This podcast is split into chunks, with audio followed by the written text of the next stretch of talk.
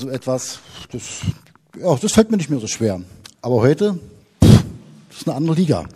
Aber meine Männer sind bei mir. Aber, aber nicht nur meine Männer. Ihr seht es vielleicht nicht, aber hier steht der, Herr, hier steht der Heilige Geist. Die werden mich leiten und die fangen mich auch auf. Du überlegst natürlich viel, wie machst du das Form und was weiß ich nicht, alles bis hin zum Outfit.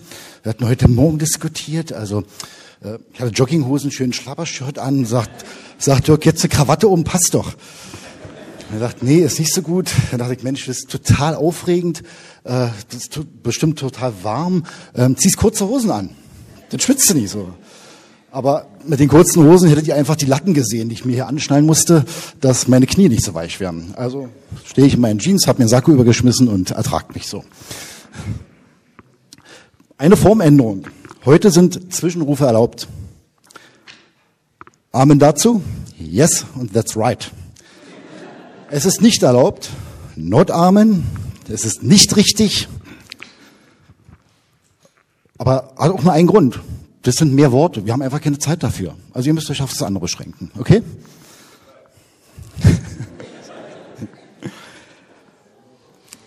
Also bevor ich zum eigentlichen Thema komme, Männerwochenenden haben Auswirkungen. Im letzten Jahr äh, habe ich so ein paar Freunden, ein paar äh, ganz lieben Kollegen aus der Plansekur äh, das Video rumgemailt, wo Roger äh, seiner Sache den Antrag gemacht hat, auch mit dem Ding Männerwochenenden haben Auswirkungen.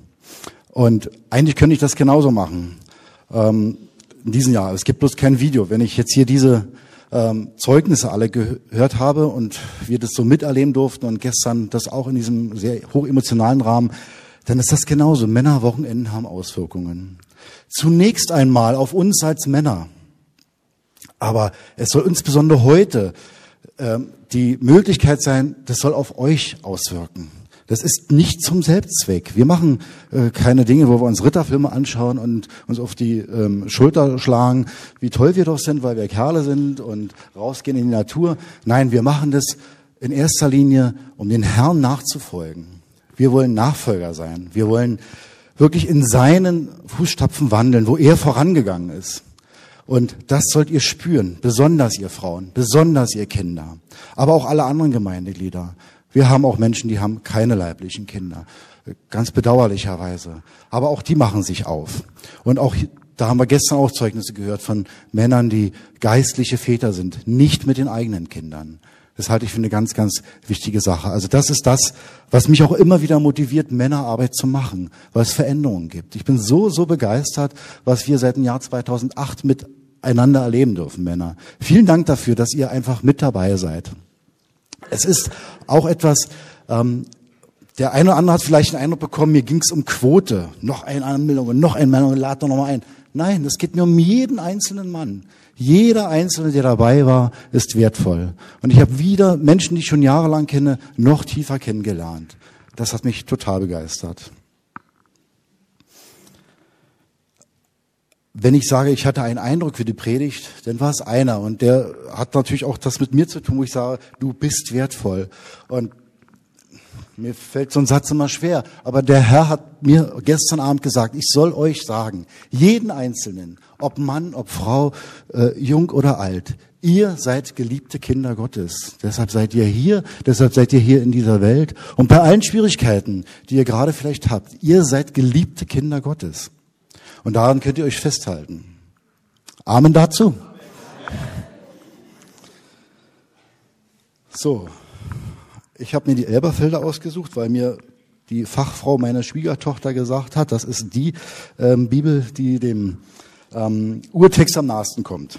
Da ich ja kein ausgebildeter Theologe bin, brauche ich natürlich meine Zettelchen und so weiter.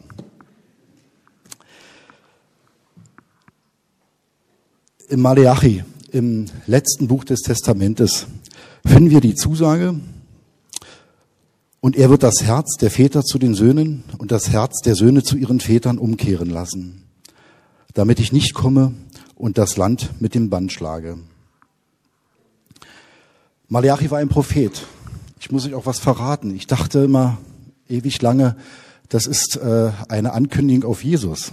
Aber in diesem Vers bezieht äh, sich der Prophet Malachi auf ähm, Elia. Und da wir aber Propheten als Vorboten Jesu erachten können, äh, können wir das weitergehen. Wir können da weiter gucken ins Neue Testament. Es waren Vorboten, es waren praktisch Botschaften, die uns heute führen. Denn wir wandeln unter der Herrschaft Jesus im Heiligen Geist.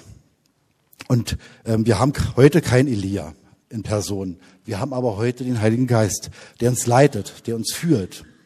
Und das ist natürlich eine Situation, darauf kann ich zurückgreifen. So wie ich mir das vorstelle, dass die, die beiden Kumpels hier neben mir stehen und mich leiten und führen. Das könnt ihr auch tun. Und die werden dafür sorgen, dass sich die Generationen zueinander wenden. Und ich halte das für enorm wichtig, dass wir unter den Generationen zwischen den Eltern und den Kindern Vergebung leben, ein vergebenes Herz haben. Und mal ehrlich, wenn ihr in euch hineinschaut, wie viel Verletzung gibt es in der Familie? Manchmal viel, viel mehr als von außen. Meine Frau und ich, wir stellen oftmals fest, dass es vielleicht auch damit zu tun hat, man fühlt sich auch der Liebe so sicher. Und da haut man schneller mal so ein Ding raus, als man es vielleicht mit einem Fremden macht. Da überlegt man sich, ähm, was ich sage. Es könnte ja Auswirkungen haben. Aber verletzt sich meine Mutter, verletzt sich mein Sohn, eigentlich, eigentlich wissen wir, wir lieben uns und das kriegen wir schon wieder hin. Also wir hauen die Dinger schneller mal raus. Und da sollten wir auf der Hut sein. Wenn wir uns das aber jetzt biblisch anschauen, ich sagte, dass wir vom letzten Buch des Alten Testamentes rüberspringen ins Neue. Da finden wir in Lukas 1, Vers 17, da wird der Malachi-Vers auch teilzitiert. Da wird nochmal davon gesprochen, dass die Vergebung unter den Generationen vollzogen wird. Auch in Lukas 3, Vers 16 bis 18 wird vom Johannes den Täufer berichtigt. Der kündigt auch Jesus an. Johannes wurde ja seinerzeit für jemanden gehalten, dass er schon der Messias sein könnte. Aber er sagte ganz, ganz klar, nein, da wird jemand viel, viel Höheres kommen. Äh, es wird jemand sein, dem ich nicht würdig bin, die Schuhe zu binden. Und da gibt's auch diesen Hinweis auf Jesus. Und so können wir das miteinander verbinden, dass immer wieder diese Zusammenhänge gibt, ein Hinweis auf Jesus, der uns helfen wird. Für mich kommt jetzt eine ganz, ganz klare Bibelstelle. Es gibt so viele Stellen, ähm, besonders im Alten, aber auch im Neuen Testament, die sind für mich so erklärungsbedürftig, verstehe ich gar nicht. Da muss ich mal einen Rüdiger fragen, wenn wir zusammen sind. Sag mal, wie ist denn das eigentlich gemeint? Da weiß ich ja gar nicht, wo vorne und hinten ist. Aber in Matthäus 6, Vers 14, Dort wird so etwas sehr, sehr deutlich gesagt. Die Verse davor, da wird uns das Gebet des Herrn benannt, das Vater unser. Und wir beten im Vater unser jeden Sonntag, ich manchmal auch unter der Woche, ähm, und vergib uns unsere Schuld, wie auch wir vergeben unseren Schuldigern. Das ist eine ganz klare Aussage. Aber wie oft leben wir das eigentlich? Also ich jedenfalls nicht. So häufig und so richtig und so ständig. Ich will aber in Zukunft immer wieder darauf acht haben, dass ich das tue. Weil wenn ich hier jeden Sonntag etwas bete und mich interessiert es eigentlich nicht wirklich, was bin ich für ein Heuchler? Was bin ich für ein Heuchler? Wenn ich Dinge bete, hier mit euch, Augen zu, Hände hoch, Hände runter, keine Ahnung, mitunter auf den Knien und ich tue es nicht, dann sind wir Sonntagsvormittagschristen. Mein Leitspruch ist, der mich kennt, das lebe ich auch nicht so, wie ich es mir gerne wünsche. Aber Montag früh, Montag früh müssen wir Christen sein. Hier stehen, fromme Reden schwingen, fromme Lieder singen, Hand auflegen und beten, ist gut. Aber das ist was ganz anderes, als morgen früh um acht mit dem Kollegen zu beten, der Jesus vielleicht gar nicht kennt. Vielleicht ist Gebet nicht immer die Form, die man ähm, sofort wählt, wenn man einen Nichtchristen anspricht. Aber ihm zuzuhören, versuchen, ihn ins Herz zu schauen, das ist das, wo wir gefordert sind. Meine Frau muss tierisch zufrieden sein. Ich habe nichts bis jetzt erzählt, was ich hier aufgeschrieben habe. Aber hier gibt es einen kleinen Faden. Im Vers 14, Matthäus 6, Vers 14, dort steht etwas, was so ganz, ganz glasklar ist. Ich kam ja daher, ich verstehe manche Bibelverse nicht. Aber das brauchen wir, brauchen wir keinen studierten Theologen. Glaube ich einfach nicht, weil das ist so glasklar. Und da heißt es, wenn ihr aber den Menschen nicht vergebt, so wird euer Vater eure Vergebungen, äh, eure Vergehungen auch nicht vergeben. Wenn ihr aber den Menschen nicht vergebt, so wird euer Vater eure Vergehungen auch nicht vergeben. Muss man eigentlich nicht erklären. Man muss nur noch mal sagen, das ist es. Das sind wir gefordert. Jesus verlangt von uns keine Leistung in Form von Taten. Wir müssen nicht besonders gut saugen den Saal hier, wir müssen nicht besonders viel, was weiß ich nicht, machen in der Gemeinde. Denn all diese Taten fließen aus einer Herzenshaltung heraus.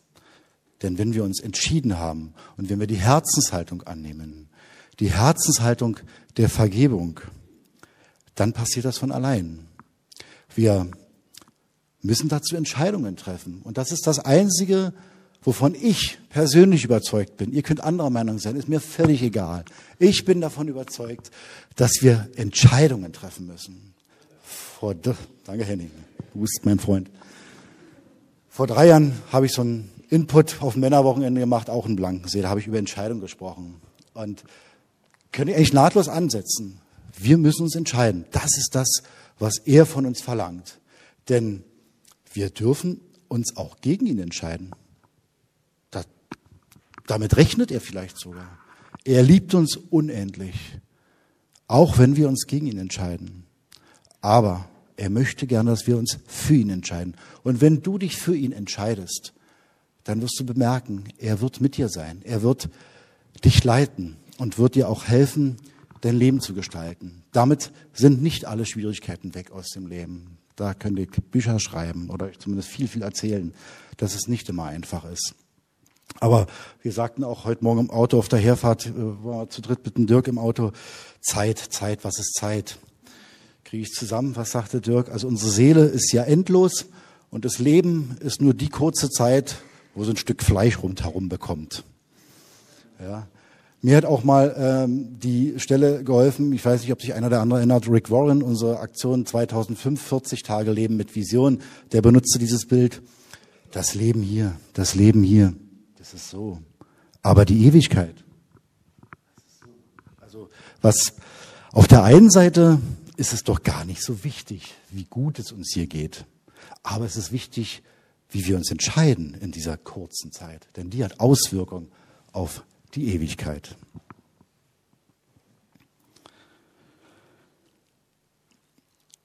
Vergebung bezeichnet den Verzicht auf eine berechtigte Strafe.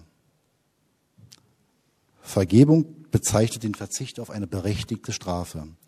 Wenn ich euch heute davon erzähle, dass ich der Meinung bin, dass wir insbesondere natürlich auch die anderen Menschen, aber insbesondere unter uns Generationen, nach oben und nach unten. Das ist egal, wo du stehst. Ob du erwachsen bist, alte Eltern hast, ob du jung bist, junge, jüngere Eltern hast, ob du selbst Vater oder Mutter bist, wo es hingeht mit Vergebung, wo was dran ist, dann ist das eine Sache, wo ich sage, ich verzichte auf eine berechtigte Bestrafung. Es gibt Dinge, die sind geschehen, die, die sind fast nicht gut zu machen. Nee, eigentlich sind sie gar nicht gut zu machen. Und deshalb brauchen wir Vergebung. Denn es gibt ja Menschen, es gibt Kinder, denen ist was angetan worden. Ähm, da sind immer Narben. Die bleiben auch. Vergeben heißt ja auch nicht vergessen. Da haben wir schon viel drüber gehört. Ich bin ja nicht der Erste, der versucht, etwas über Vergebung zu sagen. Aber da bleiben Namen. Ich werde daran erinnert. Bis zu körperlichen Namen. Seelische sowieso. Und in diesem Zusammenhang stellt ja auch Petrus Jesus die Frage, wie oft soll ich denn meinem Bruder, wir könnten heute sagen, wie oft soll ich denn meinen Eltern vergeben? Der sagt ja, der fragt ja siebenmal, sagt Jesus, nein, siebenmal siebzig Mal. dann kommt da 490 Mal raus. Ich habe es mir aufgeschrieben, selbst wenn wir jeden zweiten Tag vergeben, sind wir nach zwei Jahren, acht Monaten, drei Wochen durch. Können wir sagen, okay, die Nummer ziehen wir durch, zwei Jahre. Ähm, gut, und dann sind wir fertig. Aber darum geht es natürlich nicht um die 490 Mal. Jesus geht es darum, dass wir es einüben, eine Herzenshaltung der Vergebung zu haben. Ich möchte euch da zwei Beispiele geben. Ähm, da ist zum, es ist übrigens abgesprochen mit meiner Tochter Jackie, dass ich das erzählen darf. Jackie ist mit dem 16. Lebensjahr in die USA gegangen hat ähm, dort eine tolle Aufgabe übernehmen dürfen in einer Organisation, die sich um Kinder kümmert, die im Randgruppenbereich sich bewegen, vernachlässigt und so weiter. Dort ist die Leiterin ausgefallen.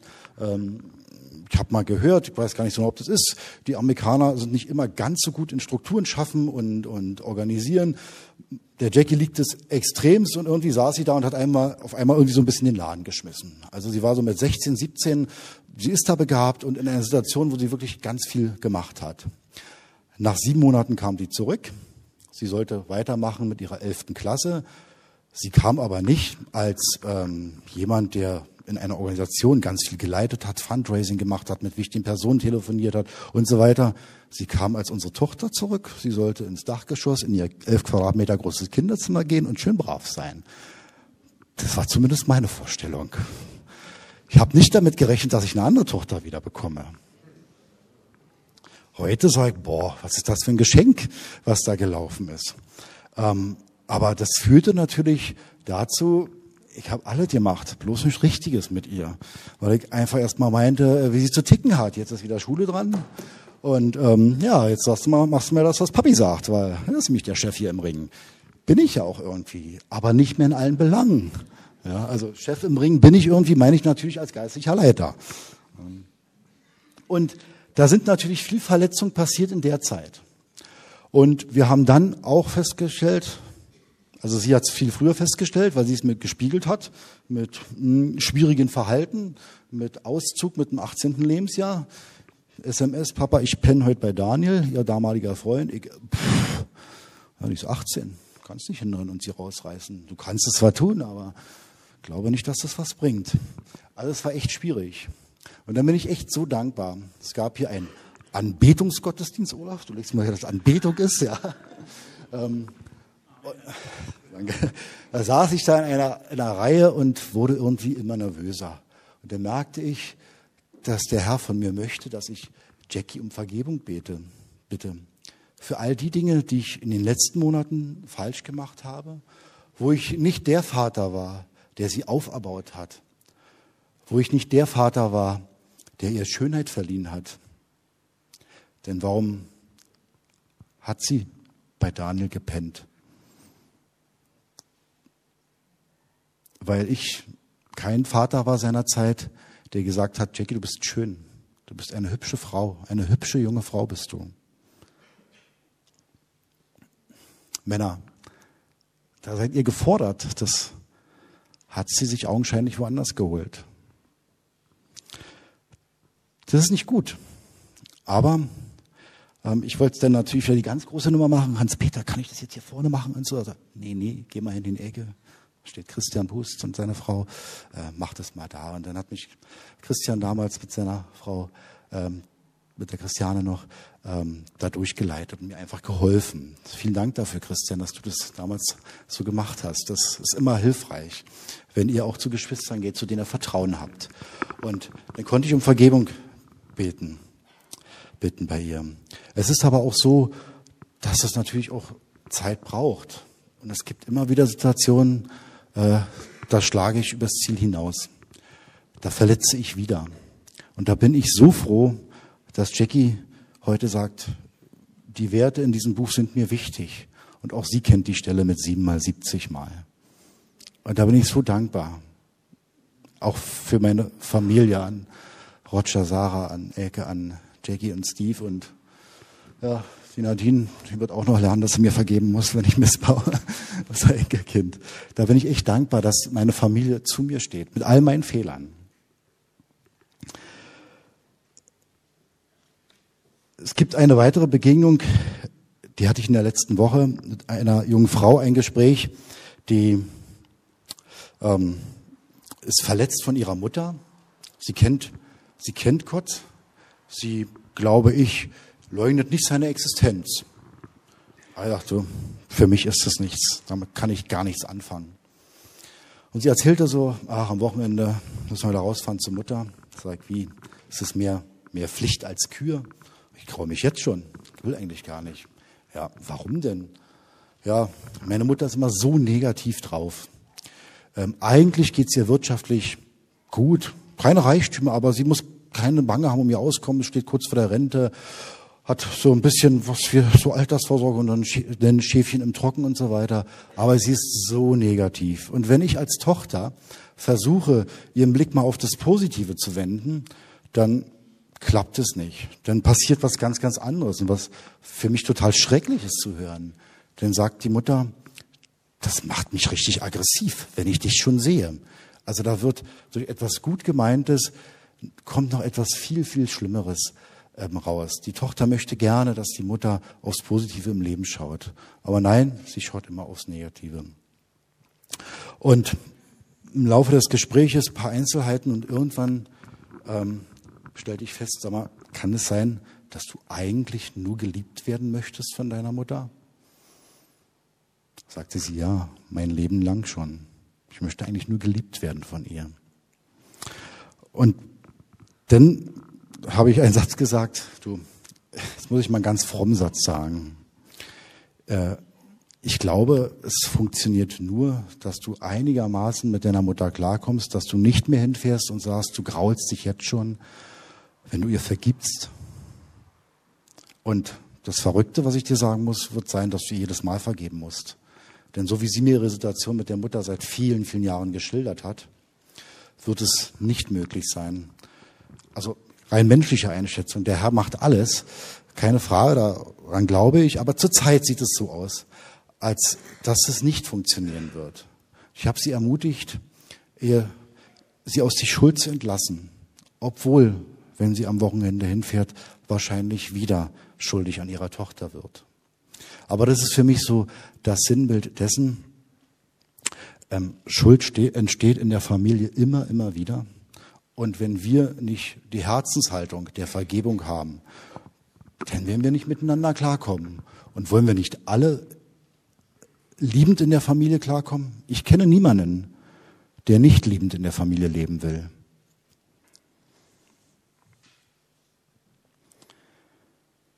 Und nun habe ich doch noch mal ein paar Worte an die Männer. Irgendwie gehört es ja heute dazu. Da dürft ihr Frauen euch bitte nicht ausschließen. Wir sind berufene Oberhäupter der Familie, wir sind geistliche Leiter. Ob wir wollen oder nicht. Ob wir wollen oder nicht. Wir sind dazu berufen. Das ist die gute Ordnung Gottes. Und die hat nichts mit Dominanz zu tun. Wenn ihr zu dominant seid, lasst euch zeigen, ob ihr vielleicht keinen Selbstwert habt, nur Selbstbewusstsein. Wir haben die Aufgabe, unsere Familien im Glauben zu leiten, anzuleiten. Das ist unsere Aufgabe. Und, so wie es Dirk gerade erzählt hat, von den drei erwachsenen Jungs, die Sache mit dem Motorrad, ähm, da hat der Vater vorgelebt. Das ist ja auch eine Art Vergebung. Es ging nur um einen Blinker, aber er hätte ihn runtermachen können, er hätte sich bezahlen lassen können, er hätte ihn verdreschen können, wir wissen, dass es das alles gibt und nicht nur die Oberausnahme. Das gibt es sehr häufig. Aber er hat gesagt, unter einer Bedingung gibt es überhaupt keine Repressalien, wenn du mit deinen Kindern genauso umgehst. Und das ist auch ein Satz, der sich bei mir nochmal eingebrannt hat. Lasst uns einen Lebensstil entwickeln, der unsere Söhne, unsere Kinder dazu ermutigt, auch ein vergebenes Herz zu haben und total viel Liebe auszustrahlen. Es geht nicht darum, auch mal erstens, zweitens, drittens zu sagen. Wir sind ja auch dafür da, mal Grenzen zu setzen. Das hat damit nichts zu tun. Dafür sind wir auch verantwortlich, auch mal ein Verbot auszusprechen. Aber wir wissen alle, die wir Eltern sind und die ältere Kinder haben, ähm, es gibt ein Alter, da, da brauchst du nichts mehr zu verbieten. Du kannst es gerne tun. Das hat aber keine Auswirkung. Entweder überzeugst du mit deinem Lebensstil oder vielleicht auch mal im Gespräch. Oder du bist mal so ehrlich, du, den Schwachsinn habe ich auch gemacht. Hat mich nicht ein Stück weitergebracht. Überleg doch mal, ob das dir ersparen willst, indem du es einfach nicht tust. Von daher vergebene Herzenshaltung vorleben unseren Kindern. Demnach sind wir dafür gemacht. Wir sind berufen, unsere Kinder auf die Wiederkunft des Herrn vorzubereiten. Denn wenn ihr nicht vergebt, wird er euch auch nicht vergeben. Auch das müssen wir mal sagen. Und ich kann euch nur sagen, aus eigener Erfahrung, das ist so bereinigend. Das ist so angenehm, dann wieder die Beziehung langsam aufzubauen. Es gibt es auch, dass wapp, alles wieder da ist. Aber nee, wir mussten aufbauen. Und ich glaube, wir bauen immer noch. Aber wir wollen in eine Richtung schauen. Und ich glaube, eine gesunde Kurve ist auch mal so. Aber sie sollte die Grundrichtung nach oben haben. Und wir werden auch runtergehen. Das wird passieren. Aber lasst uns davon nicht abbringen, unsere Herzenshaltung zu leben, die der Herr von uns möchte. Er verlangt es gar nicht. Er möchte es von uns. Denn ihm kann es doch egal sein. Er ist der Schöpfer, er ist der Entscheider, er ist der Chef im Ring in unserem Leben. Was mir auch ganz wichtig ist, ich war auf so einer, ähm, ich weiß gar nicht, wie man das nennt, im Südstern, auf so einer Konferenz, da hat John Arnott und Carol Arnott heißt sie, glaube ich, gepredigt, tolle Sachen. Und da ging es auch einen Abend um Vergebung unter den Generationen. Und der John sagte auch einen ganz, ganz wichtigen Satz. Wenn ihr Schmerzen erlitten habt, seelische Schmerzen und ganz tiefe seelische Schmerzen, körperlichen Missbrauch, Vergebung, machen die Dinge nicht besser. Es geht nicht darum, es zu akzeptieren, dass das ja eigentlich gar nicht schlimm war. Darum geht es nie in der Vergebung. Es geht darum, die berechtigte Schuld. Und mal ehrlich, Leute, wenn ein Kind sexuell missbraucht wird, gibt es da nicht irgendwie eine berechtigte Schuld, die derjenige zu erfahren hat? Also ich denke ja. Ich denke aber auch, ob derjenige ins Gefängnis kommt oder wie auch immer, dann ist das nur so ein kleines Stück, was mich vielleicht so ein bisschen beruhigt. Meine Verletzung, der Missbrauch, der ist doch trotzdem da.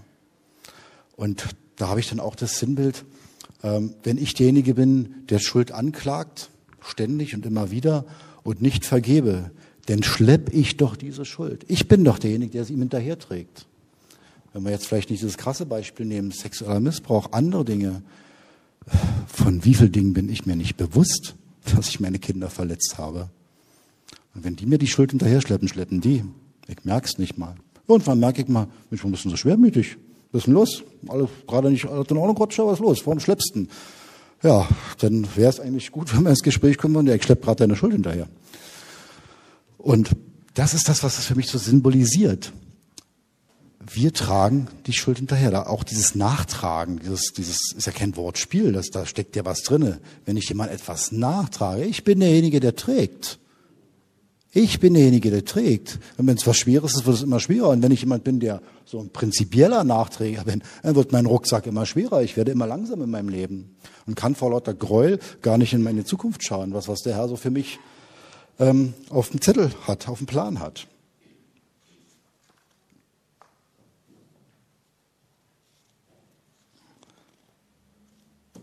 Kommt fast zum Ende. Elke hat mir von einem Traum erzählt, in dem sie auf einer Schaukel saß. Die Schaukel hatte kein Gestell. Lange, kräftige Seile, die gingen nach oben in den Himmel. Und sie hat stark geschaukelt, hin und her. Und wer hat das Tempo bestimmt dieser Schaukel? Das hat der Herr getan. Sie hat sich in Sicherheit gewogen, geschaukelt vom Herrn. Und er hat auch mal aufgehört zu schaukeln. Er bestimmt das. Und das ist das, was ich dieser jungen Frau wünschen würde. Sich weniger bis gar nicht mit den Anschuldigungen, mit den negativen Sichtweisen ihrer Mutter zu beschäftigen, sondern sich schaukeln zu lassen. Keine Ahnung, ob wir mal im weiteren Gespräch da nochmal drauf zu sprechen kommen. Das würde ich mir wünschen, dass es geschieht und natürlich ihr wünschen. Und dann hat mir meine Frau auch mal einen wichtigen Satz gesagt, der ist irgendwie hart, finde ich, aber dennoch wahr. Es ist eigentlich nicht wichtig, dass uns die Menschen lieben. Das werden wir gar nicht schaffen. Es ist wichtig, dass uns der Vater liebt. Und das tut er bedingungslos. Das durften wir so ganz eindrücklich im Herzen erleben. Ansonsten hätte man nicht so viel rumgeheult gestern und vorgestern. Wir haben heute am Frühstück schon wieder so schön geheult. Ich weiß gar nicht mehr, was das ging, aber war gut, heulen. Ja, und wir wollen heute gerne ähm, auch einen Schritt in diese Richtung tun. Wie, wir selbst, die Männer, die dabei waren, aber natürlich auch ihr, die ihr heute hier seid. Wir würden gerne so einen Rahmen, einen Raum schaffen, wo man nochmal über Vergebung nachdenken kann. Ich glaube, ich muss noch Amen sagen zu meiner Predigt. Amen. Und da wird uns der liebe Olaf hinleiten und anleiten.